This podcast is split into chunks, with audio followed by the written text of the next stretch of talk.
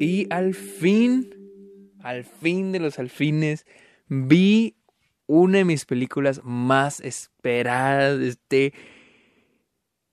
Iba a decir glorioso año, pero este no es un glorioso año. Al fin vi Nomadan. Bienvenidos a un nuevo episodio de Está OK. Mi nombre es Sergio Muñoz. Ya saben quién soy. Síganme en Twitter e Instagram, arroba el Sergio Muñoz. También estoy en TikTok. Voy a subir un TikTok esta semana, creo que en estos días, tan chance hoy. en Patreon, gracias a los que están en Patreon. Tuvimos una mini posadita, bueno, una posa virtual, todos los de Patreon y yo. Este estuvo genial, estuvo buenísima. Estuve con Cristian, con Luis, con Carlos, con Yoshi, con Jorge, con Alejandro, con toda la bola. Estamos platicando de todo, de la vida, de comida, de tamales, de un chingo, un chingo de cosas. O hay alguien, no decir nombres, pero alguien ahí que anda medio pasadito de copas. pero si ahí nos faltaron, ahí nos faltaron algunos. ¿Qué pasó con los otros Patreons? Esto, muy padre, esto muy, muy, muy chingón. También esto de Alejandro. disculpen si se me se me pasan algunos de los nombres de quienes estuvieron ahí presentes. Pero estuvo muy chido. Estuvo muy chido, estuvo muy chido, la verdad. Este. Hay que hacerlo más seguidos, gente. Hay que hacerlo más seguido. O sea, estuvo muy chido porque. Incluso mi mamá me dijo que, oye, pues te la pasaste muy padre, ¿por qué estás risa y risa? Y le dije, no, pues estuvo muy chido. Hasta que se, se estuvieron, le dije, no, pues como hasta las 12, o sea, mis 12, en, de la hora de Chihuahua. Me dijo, ah, pues sí te estuviste un buen rato. Y dije, pues no, no tanto. Empezamos. Y dije, empezamos a las 6, 6 de Chihuahua. Y terminamos a las 12. Estuvimos 6 horas. Puta madre, 6 horas. Uh, y, me sorprende, tal vez no es tanto, tal vez hay unos que se están 12 horas hablando por videollamada.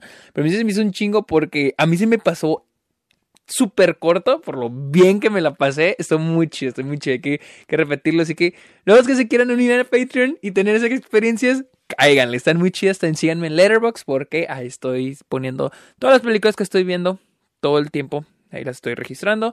Ahí están también mis estadísticas, cuáles son los directores que más vi, los actores que más vi en pantalla, uh, qué género es el que más vi, qué idioma incluso es, eh, de qué idioma fueron las películas que más vi, o incluso de qué países fueron las películas, qué países, o cómo se puede formular esta oración.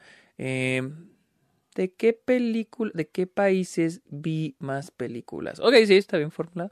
Entonces, síganme en Letterboxd también. Así que vamos a darle con Nomadland de la reina Chloe Shao.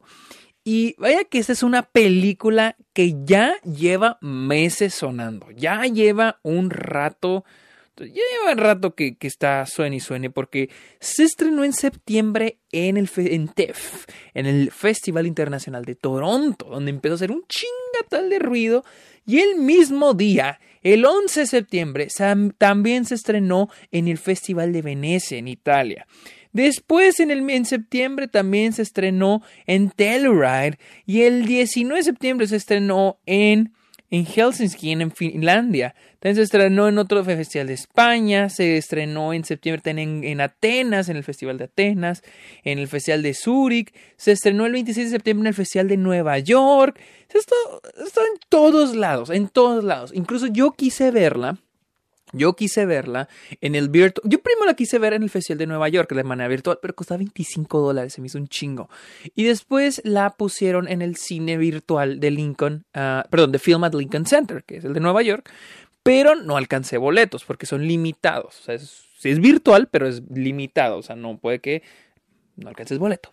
Eh, Minari fue a esta forma como la vi. Minari sí alcancé boleto, para Nomadland no. Entonces, después, un amigo me, bueno, un conocido que conocí a través de una videollamada con unos críticos, le pregunté, oye, ¿dónde viste Nomaland?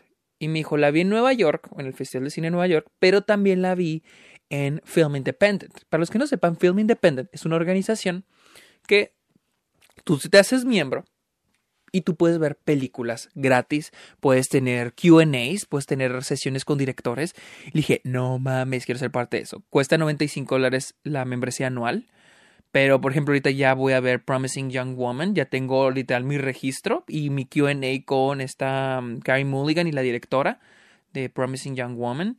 También voy a ver. No me acuerdo cuál otra vez voy a ver. Pero el lunes, por ejemplo, hay un QA con Elizabeth Moss y el cast de Shirley. Entonces está muy chingón, esto está muy chingón. Y vi que iba a haber un QA y un screener de Nomadland. Desafortunadamente, el día que me registré tenía que esperar 24 horas para que me verificaran y bueno, entonces ya no alcancé el lugar. Entonces estaba muy triste. Así andaba por la casa, así agüitado. Imagínense, imagínense a mí encorvado, caminando, con una lágrima en los ojos. Está que voy a tener que esperar hasta putas febrero. Porque la película, al igual que Minari, al igual que The Father, se va a estrenar hasta febrero en cines en Estados Unidos. Y eso que muy probablemente va a llegar limitado. Entonces era como que puta madre, voy a tener que esperar hasta el 19 de febrero. Y eso que a ver, a ver si llega al paso. Pero un ángel, Diosito, me vio a los ojos. Y una persona por Twitter me mandó un mensaje. Y me dijo, oye, tengo un screener para Nomaland. Te cobro 15 dólares y te paso las credenciales para que la veas. Dios me has mirado a los ojos. Pero obviamente en el momento fue como que, mmm, eso puede ser como que un scam, una farsa, una... me quieren sacar dinero. Y le dije, mira, sí estoy dispuesto a pagar 15 dólares por ver Nomaland. Porque honestamente, podrán, o sea, sí es caro, pero como yo vivo en Estados Unidos y hay un boleto de cine te cuesta entre 10 y 12 dólares. Y este año no he ido casi al cine. Dije, ok, va a ser como un pago, una ida al cine. Va a pagar como si fuera una ida al cine. O sea, ya este año se va a acabar. no fui al cine. Fue como, probablemente fui como unas 10 veces al cine este año. Digo, ok, lo vale. Y dije, mira, si estoy dispuesto a parte los 15 dólares, pero no te ofendas, no sé si me vas a estafar, así que no sé de qué me dijo, sí, no, te entiendo completamente. Te va a pasar el, usuario de personas que, este, el, el nombre de usuarios de personas a las que ya les vendí el screener y les puedes preguntar. Y así fue, me mandó el usuario de como 6, 7 personas. Incluso me dijo, si quieres más personas, te puedo mandarte a más personas. Dije, ok. Y pues me contacté con uno de ellos y me dijo, sí, yo también andaba medio escéptico si el güey me iba a estafar. Pero no, el güey de hecho me vendió hasta para tres películas. Dije, oh, perfecto. Incluso le dije, oye, güey, ¿tienes más películas? Mi dealer. Ojo, esto no es piratería, es un screener.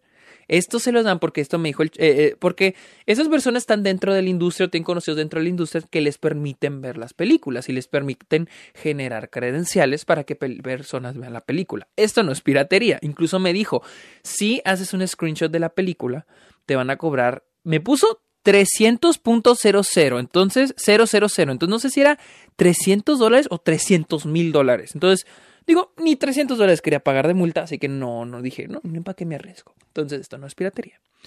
Y pues dijo que tenía The Father, One Night in Miami, eh, Minari, que ya la vi, y Promising Young Woman. Entonces dije, bueno, por mientras, Nomaland. Y al fin vi a la chingada Nomaland. Motherfucking Nomaland. Qué, qué excelente película, en serio. Qué hermosa película. Y este. Y esa es la, es la historia de, Fern, interpretada por la reina de reinas, Frances, la hermosa Frances McDormand, este, que ya la vimos en Fargo, la hemos visto en Almost Famous, y hace poco la vimos ganando el Oscar por Three Billboards Outside Ebbing, Missouri. Y esta es la historia de Fern, quien eh, después de la, de la eh, gran recesión, no sé, no sé, Uh, sí es la gran recesión, no sé, nunca terminé de ubicarme exactamente, no, no creo que sea la gran recesión. Estoy leyendo, estoy leyendo aquí la, sinopsis en IMDb. Dice, After losing everything in the Great Recession, a woman embarks on the journey uh, through the American West, living as a band-dwelling modern-day nomad. Entonces, um, en parte sí, trata sobre esta mujer que sí pierde todo y se embarca en pues viajar en su van. Y lo que hace esta película es mostrarnos una faceta de Estados Unidos que no se nos suele mostrar muy seguido en las películas. que es el lado feo. Siempre nos muestran que el lado bonito, que Estados Unidos, el primer mundo, la, la, nación perfecta, la nación más poderosa, ¿no? Y esa película nos muestra esa otra faceta de la gente que batalla en Estados Unidos. Y créanme, en Estados Unidos toda la gente batalla. No crean que llegar a Estados Unidos es el eh, encuentra riquezas y tu vida es perfecta y no tendrá que... No, no, no, no. De hecho, una gran mayoría de estas personas, como lo que eh, plantea Chloe Shao en, su película. Y está muy bien hecha esta película, muy bien hecha. Y rompe mucho lo que es la regla del guion, porque en realidad el estamos viendo al personaje en momentos, como que momentos a partir de su viaje. Y lo que está muy chingón es de que en la sinopsis sí dice, después de que pierde, ojo, no hay spoilers, aunque no hay mucho que spoiler. Aquí dice que después de perder todo, obviamente cuando inicia la película no te plantean que perdió todo te empiezan a plantear la situación de esta persona, de este personaje, la situación actual, pero mientras avanza la película vamos descubriendo quién es esta persona, la vamos descubriendo por capas, qué fue lo que perdió, este, qué le pasó, qué le sucedió, ¿no? Y se me hace muy chingón porque por lo general las películas, la base es de que en el primer acto te presentan al personaje y a partir de ahí, ok, el viaje lineal del personaje. Y esto es lo mismo que mencioné en Sound of Metal, eh, en el que Ok, conocemos lo básico, lo más básico del personaje en el primer acto. Pero a partir de ahí ya vamos conociéndolo más y más y vamos abriendo capas del personaje, qué le pasó y cuál es su relación con otras personas, etcétera, etcétera. Y esta película hace muy bien eso. O sea, yo creo, o sea, bueno, otro de mi background que esta película es que he visto que he estado ganando todo con los críticos, todo, todo ha ganado. Y dije, vamos a ver, y sí lo merece. O sea, la dirección es excelente. Y hay muchos momentos, hay muchos momentos, les digo, esta película está contada tras también de como momentos, momentos que le han pasando a Frances McDormand. Y debo de admitir que se nota que hay muchos que están como que improvisados. Por ejemplo, hay una parte en el zoológico que están viendo a un lagarto y se siente que no está escrito, se nota que está improvisado por la misma Frances McDormand. Hay otra donde está con unas gallinas y lo que dice, otra con un bebé. Entonces, esto obviamente le doy todo el crédito a Frances McDormand, ¿no? hablo de ella. Pero también aquí la decisión de improvisar es, yo creo, más el crédito de, de Chloe Shao. Porque el hecho de poner a tu actor, o a tu actriz en este caso, a interpretar a su personaje en cierto ambiente para lograr algo, pues ella lo logra muy bien lo logra comunicar de manera ah, excelente. Muy bien, muy bien lo que hace esta Chloe Shao. Y más porque al principio notas como que las bases, el tema base, ¿no? Por ejemplo, vemos temas como... pues eso que les digo, ¿no? La faceta, esta faceta obscura de lo que es Estados Unidos, ¿no? del capitalismo y las piezas pequeñas. Por ejemplo, vemos en este caso Amazon, que es un ejemplo que pone la planta de la película, Amazon, una gran compañía. Pero en este caso está planteando una pieza pequeña de esta gran compañía, que es este Fern, que ella trabaja para Amazon empacando los paquetes, este, preparando los paquetes, metiéndole el plástico, metiendo el paquete, preparando la caja. Y ella es un pequeño, una pequeña pieza de lo que es la gigante Amazon, ¿no? Podemos ver temas de esos. También vemos el tema de lo que es qué tan pequeño o qué tan grande es la vida. ¿sí? Tenemos todas estas escenas o sea, medio metafóricas. Hay una escena donde vemos a Fern y a otros compañeros de, de, que andan en, en vans ah, hablando sobre Marte, el planeta Marte. Y, alguien dice, yo no sé si esto es cierto, pero ahí lo plantea la película, de que Marte suelta polvo cósmico perdón, polvo al cosmos, que ese polvo termina llegando miles de años después al planeta Tierra. Y hay una parte donde dicen, pongan sus manos así, y en este momento ya están, este, este polvo viajó eh, cientos de años o miles, no sé, no soy astrofísico, este, y ahora está en sus manos. Viajó para estar en sus manos. Es la importancia de la vida. O sea, lo importante, o sea, todo el tiempo que viajó para llegar a tus manos. Siguiente toma vemos a Frances McDormand preparando una caja de, de, de, Amazon. Y eso es lo importante, o sea, qué tan importantes somos en esta vida, ¿no? También plantea ese tema, ese, esa la importancia que tiene el ser humano. Porque a veces decimos, la vida es muy importante, la vida es algo gigantesco, es un privilegio la vida, ¿no? Pero al mismo tiempo somos un puntito, los humanos somos un puntito minúsculo en lo que es el universo. Tal vez estoy sobrepensando la película, pero eso fue uno de los temas que capté. También lo de la mano lo vemos cuando Frances McDormand tiene al bebé y, vemos la mano de ella con el bebé, con la mano del bebé, o sea, tienen las manos juntas, del bebé y Frances McDormand, y las vemos juntas, que también es el plazo de vida, lo, la, lo, lo, el viaje de la vida, ¿no? El tiempo. Porque esta película hace un excelente trabajo planteando lo que es el tiempo. No hay flashbacks, pero sabemos, pero en, nuestra cabeza, en nuestro subconsciente, vamos entendiendo todo lo que esta persona vivió, lo que este personaje ha vivido. En nuestra cabeza está planteado eso y es y es algo que hace que funcione muy, muy bien la película. O sea, bravo a la dirección, neta, bravo. Porque sí se siente ese viaje en el tiempo, ese viaje sin que haya flashbacks. O sea, entendemos al personaje sin ver explícitamente lo que le pasó, ¿no? Y lo vemos también planteado en los ecosistemas que, que plantea la película. Por ejemplo, vemos los ecosistemas artificiales, donde están las fábricas, donde está eh, Amazon eh, donde están los, las vans, pero también vemos este, este um, ecosistemas como bosques, vemos una parte donde es una, ay, ¿cómo se llama? Un, donde hay muchas piedras, chingado, el, como un, como un cañón, puedes ver como un cañón, ¿no? Vemos un cañón, después vemos una costa, vemos un bosque, vemos diferentes ecosistemas y es como que ese contraste entre la relación la, podemos decir la relación del ser humano con la naturaleza, pero aquí la naturaleza está planteada como la vida. La vida es lo natural. ¿Sí? Y, incluso a lo mismo de lo, por ejemplo, les ponía el ejemplo de la importancia de la vida, ¿no?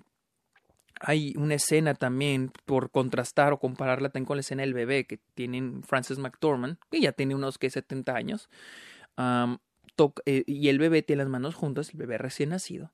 También hay una, hay una parte bien chingona que de hecho ahora me está cayendo el 20, la que Frances McDormand abraza a un árbol gigante, gigante. O sea, y me recuerda mucho a esta escena, esta escena en, en, en este, la de Hitchcock, Vértigo, en la que están en el, los personajes están en el bosque y están hablando de cuántos años llevan en el bosque, cuántos años de vida tienen estos árboles. Y hay un tronco donde dice, cuando el, cuando el tronco está de este tamaño, fue cuando fue la revolución, cuando se descubrió América. Y luego cuando esto llegó el árbol a este tamaño, fue cuando fue la independencia de Estados Unidos. Y cuando fue, cuando fue la constitución. Y luego acá fue la guerra, la guerra civil. Y entonces, en esta escena, Frances McDormand abraza al árbol y es ella bien pequeña con el árbol gigante, y no solo por tamaño físico, sino también con edad. Y esa es, la metáfora de la vida, qué tan grande o qué tan pequeños somos los seres humanos. Y es muy, está muy cabrón, porque es el contraste de, de las personas, porque el tema principal de la película también es el, las personas que ya no son parte del sistema. Y está interesante porque la gente, por ejemplo, en este caso, Frances McDormand, es chistoso porque Frances McDormand trabaja para Amazon, una compañía que evidentemente es parte del sistema. Pero cuando Frances McDormand sale de, de, de, de, la compañía, sale por la puerta, ella ya no es parte del sistema. Ella no tiene dinero, ella vive en una van no paga impuestos, no, no, no tiene dinero a veces ni para comer, no tiene a veces no tiene dinero para, para, su, para reparar su auto. No es parte del sistema, pero al mismo tiempo lo es al contribuir, al, ser, al trabajar por un, unos cuantos dolaritos para Amazon. No voy a entrar en temas de política, de izquierda, derecha, capitalismo, socialismo, no, pero es lo que plantea la película. Lo, los insignificantes que podemos ser cuando se trata del mundo artificial lo importantes que podemos ser en el mundo natural, pero otra vez lo insignificantes que podemos ser en el mundo, en el mundo natural. O sea, eh, crea esta cuestión sobre qué tan importante es, pues, como quien dicen, el ser, el ser humano. Um, sí, sí, es algo medio heavy, la neta. Sí es, algo medio heavy, porque les digo, a veces ignoramos a veces ignoramos, yo creo, a las personas, a, otras personas, sin importar lo que hagan, pero a veces ignoramos a, al mesero, eh, o a la persona que, por ejemplo, nosotros que trabajamos, a la persona que atendemos, a nuestros compañeros de trabajo. Bueno, no quiero decir nuestros compañeros de trabajo porque sí tenemos una relación con ellos, pero las personas con las que no tenemos una relación, pero tenemos contacto. Que seamos un restaurante, el mesero que nos atendió, eh, que vamos al cine, el que nos vendió el boleto, que si vamos a un centro comercial, la persona que está limpiando. ¿Qué tan, qué tan insignificantes son para nosotros? pero ellos tienen un significado en la vida. Yo creo que es lo que también trata de plantear la, la película. Es, y es excelente, es excelente en serio.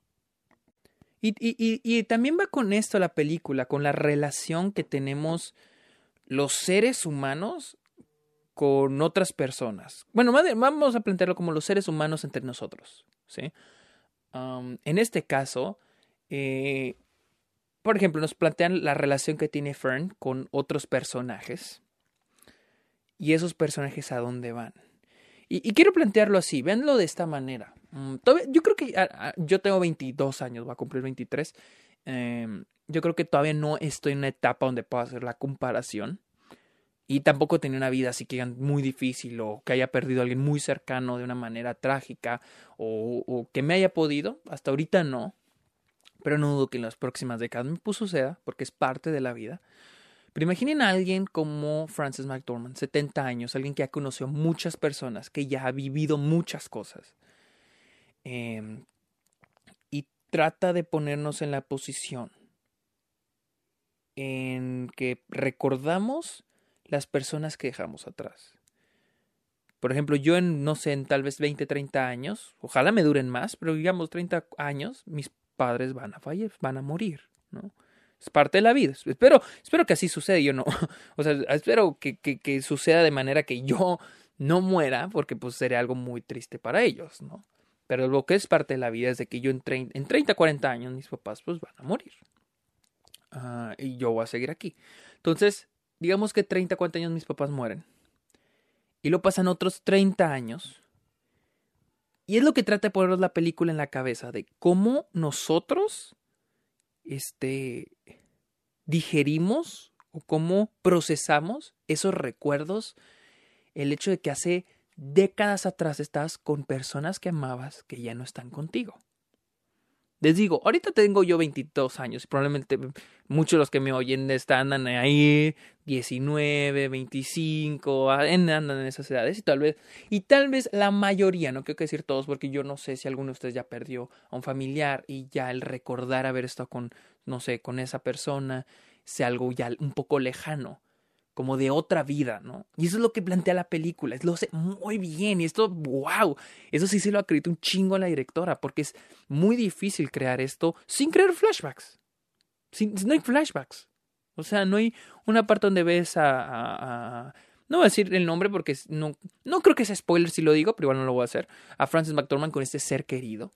No hay flashback donde lo ves y lo sientes el recuerdo. No, no, no. Aquí es Aquí es ella el que lo menciona y se ve el impacto que tuvo en su vida esta persona. Y nosotros lo vemos, o sea, y les digo, aquí es muy importante el hecho de que son personas, que es una persona mayor en este mundo gigante, en este mundo que incluso le ha dado la espalda. Sabemos que Frances McDormand y a estos otros personajes que la mayoría andan, ya son personas mayores, uh, no, no tienen su, su, este, como su pensión, su pensión no es suficiente para, para vivir sin trabajar. Pero al mismo tiempo dicen, bueno, pues ni modo, hay que trabajar, pero ya no los quieren contratar porque no son jóvenes, porque ya no dan el ancho. Entonces, una situación muy difícil. Y más si no tienes los recursos, si no tienes dinero para subsistir. Entonces es algo muy difícil. Y les digo, es lo más superficial de la película. Eso es lo, lo parte superficial. Todos los demás mensajes están muy bien hecho. Y les digo, algo que sí le acredito mucho a, también a la directora es la forma en que hace que improvise el personaje. Porque estoy seguro que hay muchas escenas donde se está improvisando la escena. Y wow, wow, wow a la directora y wow a Frances McDormand. Y les, y les digo, funciona muy bien todo lo de recordar sin flashbacks, porque también algo que está muy bien planteado y es gracias a la fabulosa, increíble, hermosa fotografía es la memoria de los lugares. No sé si a ustedes les ha pasado el volver a un lugar en el que estuvieron hace 10 años y pasaron algo muy bonito ahí. O tuvieron, o, tuvieron, no sé, tal vez vivieron ahí en ese lugar 7 años y luego vuelven ahí y dicen, no mames, empezó a tener recuerdos, ¿no? Y, y, con eso juega la película, con eso juega, con los lugares. Y la fotografía es excelente. La fotografía es excelente porque muestra muy bien, muestra muy bien esos dos lados del mundo, por así decirlo, porque Estados Unidos no es la única en esta situación. Eso es de lo maravilloso, los ecosistemas que tienen naturales, pero tienen lo artificial. Y trata de contrastarlos y se ve de muy linda manera, la verdad. Pero digo, yo no soy tanto de que la fotografía se ve bonita, los colores, que ojo, se ve hermoso, pero siento que lo que le doy mucho crédito a la fotografía es, digo, por lo que le doy mucho crédito a la fotografía, es que sabe, sabe bien el, momento exacto, también edición, ahí va a tener edición, el momento exacto a quién vemos y cómo lo vemos. Yo, yo que quiero estudiar cine, a veces me pregunto, por ejemplo, vi Never, Rarely, Sometimes, Always, y, y por ejemplo esta película usa mucho handheld. A mí me encanta el handheld, porque se siente más real. Y por ejemplo, vi La Asistente de Assistant, que está en Hulu. También excelente película. Pero esa usa mucho, mucha fotografía estática. ¿Sí? Pero te queda muy bien, porque queda con el tono. Chloe Shao le vale madres y usa todo. Usa todo. O sea, hay momentos donde vemos handheld, hay momentos donde vemos steady, eh, la cámara totalmente quieta. Hay momentos donde ni es handheld ni steady, es más bien como un tiene un estabilizador, un estabilizador en movimiento y un estabilizador. De hecho, el teaser trailer donde este Frances McDormand va caminando por, por las, eh, los, las vans, pues ella va caminando y ahí se está usando una cámara en movimiento, pero con un estabilizador. Y combina todo. Y para mí siempre era como que, híjole, yo cuando he grabado mis cortos le digo a Juan Antonio, que es mi director de fotografía, güey, pero sí se verá bien una toma donde es... Uh, handheld y luego de repente cambia steady. Y en edición a veces sí se ve raro, a veces sí es raro, a veces no nos damos cuenta porque a veces las películas tratan de evitar eso. No es una regla escrita, pero a veces se trata de evitar eso. Pero aquí a Show le vale madres y le queda perfecto, le queda hermoso. Pero también porque sabe en qué momentos usar la fotografía, en qué momento usar el movimiento de cámara, en qué momento usar, en qué momento vemos un personaje. Hay un momento donde una amiga de Fern está teniendo como que un... Ah, no, no un mini infarto, está algo, como que algo le empieza a pasar porque ella tiene cáncer. Y vemos a ella en la toma y a Fern, y a Fern como que cortada, ¿no? Muchos dirán, está mal frame, frameado, pero funciona muy bien porque toda la toma, desde antes de que le suceda esto, la estamos viendo al, estamos viendo al personaje. Pero ya empezamos a ver venir que algo está por suceder. Y nunca más hay corte, no hay corte en esa toma. O sea, nada más. Y les digo, tampoco es de que ah, es una sola toma, muy bien hecho. No, pero mí, yo lo que aplaudo aquí es la decisión de que nada más estamos viendo al personaje. Porque nos están avisando algo le va a pasar. Y sí, le pasa. Entonces, la fotografía entiendo por qué se está llevando todos los, con todos los críticos el de fotografía. En serio, wow con la fotografía. Y les decía, uno de los puntos más fuertes de esta película es de que no tiene flashbacks. Pero sin flashbacks es que esta película se siente como una biografía. Es algo muy chido, es algo muy, muy chido que sientas como que estás viendo la vida de este personaje. Pero en realidad no estás viendo desde que nace, crece, su adolescencia, eh, cuando se casó, que cuando se murieron sus papás, o etcétera, etcétera. Les inventé esto, esto no es, no es algo que se plantea, pero no estamos viendo explícitamente en pantalla la vida del personaje, pero estamos viendo este momento del personaje, pero al mismo tiempo siente como la biografía de este personaje, lo cual es funciona de manera excelente. Y les digo, todo esto es se lo atribuyo totalmente a la, a la directora. Y ahora, hablando de Frances McDormand, wow, wow. Ella nunca decepciona, pero en esta película, wow. Y es excelente porque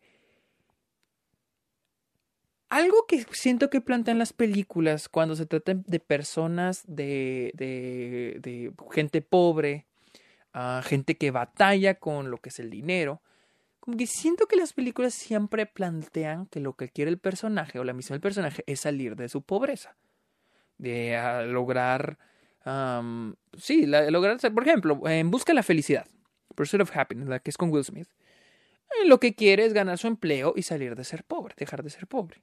¿sí? Eso es lo que plantea la película. Digo, ok, ok, está bien. Y hay muchas películas que plantean eso, ¿no? Él es pobre, pero quiere dejar de ser pobre. Y aquí lo que plantea la película, pero aquí sí leo también más crédito a Frances McDormand, que es lo que hace que la película brille, es de que ella misma está planteando al personaje como alguien que quiere sobrevivir. Y se me hace algo más real. Porque siento que yo nunca he sido pobre. Eh, he tenido el privilegio de, de, de, que ese, mis papás siempre han tenido una vida más estable. Y no, no puedo decir, ah, así piensa la gente en esta situación. Pero yo siento que es más realista. Y es algo que incluso en Atlanta hay una parte donde este, que este, este Earn dice, yo soy pobre. La gente pobre no tiene tiempo para invertir dinero. La gente pobre no tiene tiempo para pensar en qué va a hacer con su dinero. La gente pobre está pensando en sobrevivir. Y me, tengo mucho eso en cuenta, eso en mente. Porque sí, a veces uh, existe este dicho de que es pobre el que quiere, que es un pinche dicho pendejo, la neta. Es pobre el que quiere, es un dicho muy pendejo. Uh, y esta, esta película plantea el hecho de que Fern, su mayor, o sea, ella quiere sobrevivir en el mundo. Ella quiere sobrevivir. Uh, ella no quiere ser rica. Ella no tiene tiempo para pensar en ser. No es que no quiera pensarlo, simplemente la situación en la que está no le permite, no le da el privilegio de pensar en ser rico. No, yo quiero salir de ser pobre. No, no, o sea, porque al menos yo pienso que así no funciona la vida. Y más si estás en una situación crítica como lo está ella. Tú lo que quieres es vivir al día, porque esas personas a veces viven al día. O sea, a veces no tienen que comer, tienen que vivir. O sea, ¿cómo le va a ser mañana y cómo va a ser mañana? Por ejemplo, muchos de nosotros tenemos el privilegio de poder planear para la siguiente semana, planear para un mes, planear lo que queremos hacer en un año. Esas personas no se pueden dar este privilegio. Yo siento que Frances McDormand se pone al 100% en ese papel, en esa situación. Se, se plantea la pregunta, bueno, se plantea eso como lo que ella quiere, sobrevivir ella no está diciendo, ah, bueno, voy a juntar este ahorrito. Porque no, ella no tiene el dinero suficiente para generar no, un ahorrito para invertir. No, no, no, no, no. Ella tiene que sobrevivir en este mundo. ¿Sí? Y es lo que les digo, volvemos a lo mismo, al mismo mensaje de que Estados Unidos, o sea, de, cómo Estados Unidos no es el mundo, el país perfecto y, y, toda la gente vive bien y se la pasa toda madre. No, gente pobre, gente que anda, que anda jodida, la neta. O sea, en Estados Unidos, como en. No creen que es cosa de México o Latinoamérica. En Estados Unidos hay gente jodida. Simplemente te venden otra cosa. Te venden que Estados Unidos es una chingonada y es el mejor país del mundo. Pero no, claro que no. Tiene un chingo de errores. Y les digo, sí, la película es excelente. A mí me fascinó. Yo creo que sí es mi película favorita del año hasta este momento. Porque sí toca. Eh, toca, yo pensé que iba. Yo sí me imaginé que era toca temas más sobre las grandes compañías y cómo, cómo lo, las personas que forman parte de esas pequeñas de esas grandes compañías, los pequeños engranajes, por así decirlo, no tienen una vida decente. Como el más alto de Amazon, sin decir nombres, vive de manera bien chingona, mientras que personas como en este caso el personaje de Frances McDormand Fern vive de, la, de una manera miserable. Yo pensé que la, o sea, la película sí lo plantea, pero oh, va más allá. Va más allá, la neta. Me sorprendió bien cabrón con todos los temas sobre, les digo, la vida. Ese es el tema principal de toda la película. La vida. La significancia, la importancia que tiene la vida. Y, y les digo, la fotografía es increíble. La dirección de Chloe Shaw. Esta mujer merece ganarse todo todo, todo, todo. O sea, siento que este año hubo muy buenas direcciones. David Fincher se me hizo un gran director con, con Mank. Uh, Aaron Sorkin también. Pero Chloe Shaw no le llega ni a los talones con lo que hizo con Nolan. En serio, mis respetos al director de, fotografía Joshua James Richards, que al parecer también hizo la fotografía de Rider. Yo no he visto The Rider y he oído que es muy buena, que es la también creo que fue la primera película de Chloe Shaw. He oído que es muy buena, no la he visto, la quiero ver. También aplausos al, al director de fotografía. Aplausos a Frances McDormand. Me, no, no sé quién más está en competencia este año para los Oscars a mejor actriz, pero Frances McDormand, no mames, mis respetos a esta mujer. Pero también quiero aplaudirle a la música, a la música de Ludovico Einauri, el compositor de, del soundtrack de... No sé si la música es original, si él la compuso para Nomaland, pero qué elección de, de, piezas musicales. Excelente. No le digo, no sé si la música es original o si, o si simplemente es como con Arrival, que Denis Villeneuve tomó música de Max Richter, que no es original de la película, simplemente él la agarró, obviamente la licenció. No sé si pasó lo mismo aquí, pero wow, el soundtrack es excelente. La neta, esta película sí, qué pedo. Qué pedo, neta. Uh, Nomaland. Sé que llega el 19 de febrero en cines en Estados Unidos, probablemente limitado a través de Fox Searchlight. No sé cómo llegar a otros lugares del mundo. Se me hace difícil que llegue a México porque. Porque como ahorita los cines están parados, probablemente las películas pequeñas, las películas independientes, no ven el caso de hacer tratos de distribución en otros países si los cines van a estar cerrados. Lo mismo con Minari, lo mismo con The Father, lo mismo con muchas otras películas que están por llegar y que pronto van a competir al Oscar. Esta fue mi opinión de Nomadan. La amé. Me encantó. No mamen. Y antes de irnos, quiero decirles que esta semana voy a sacar un episodio, voy a sacar una nueva edición para el podcast. Sí, esta no va a ser exclusiva para Patreon, esta va a ser para todos. Quise llamar a temporada de premios. Y voy a sacar un episodio semanal en el que voy a analizar en qué momento, qué está pasando, cuál es la situación ahorita de la temporada de premios, ¿Qué ha ganado, quién ha ganado qué, quién ha ganado más, cómo se ve la situación para los Óscares, ¿sí? A mí me encantaría hacerlo con otra persona, con Héctor, por ejemplo. La cosa es que sé que Héctor no sigue tanto la temporada de premios como yo lo hago, y aparte sé que él no ha visto pues muchas de las películas que van a sonar en la temporada de premios. Ah, si hay alguien en el público que haya visto ya algunas de las películas y siga la temporada de premios, y no solo Golden Gloves y Oscars y BAFTA, no, no, también a los críticos, que siga a los, a los independientes, a los, a los, a los, ¿cómo se llama? A los Saturn, Saturn creo, o a los, este, Critics Choice Awards. Todo esto, por ejemplo, ahorita ya salieron los premios, los críticos de Nueva York, Boston, Los Ángeles Indiana ya premiaron y ya hay otros críticos que ya nominaron. Entonces, a mí yo probablemente esta semana lo voy a hacer solo, pero si hay alguien en el público que sienta que, está eh, que, ha seguido la temporada de premios y con esto ha visto las películas que vienen, yo estaré encantado de discutir, o sea, de hablar con esta persona, hacer el análisis para este podcast. Y les digo, esta edición se llama temporada de premios, este, fase, le voy a poner fase 1 y cada 15 días voy a dar una actualizada. Y esto para que también a las personas que, que, que no conocen tanto no siguen tanto quién va a ganar, eso les puede ayudar incluso para saber qué película ver y para cuando lleguen los Oscars ya este ya estar como que, ah, ok, ya vi la mayoría de estas películas, ya sea animadas, ya sea live action, ya sea extranjeras, incluso documentales. Entonces, quiero hacer esto y probablemente eh, la primera fase, voy a llamarlo fases, de la temporada de premios va a empezar esta semana y lo va a hacer cada 15 días. Y les digo, si hay alguien ahí que siga la temporada de premios hacia el pie y haya visto ya al, menos la mayoría de las películas que están sonando con los críticos, porque ahorita los críticos son los primos en premiar, mándenme un mensaje y ahí nos ponemos de acuerdo para hacer un episodio. Síganme en Twitter e Instagram y TikTok como el Sergio Munoz con N, no con ñ. Que me dio hipo, perdón. Ah, Estoy en Letterboxd también, ya les dije que pongo en Letterboxd. En Patreon, donde no mames, es que neta nos lo pasamos bien chingón la otra vez. Únanse, únanse, gente. En Patreon y en Letterboxd, Patreon, Twitter. Oye, es todo, amigos.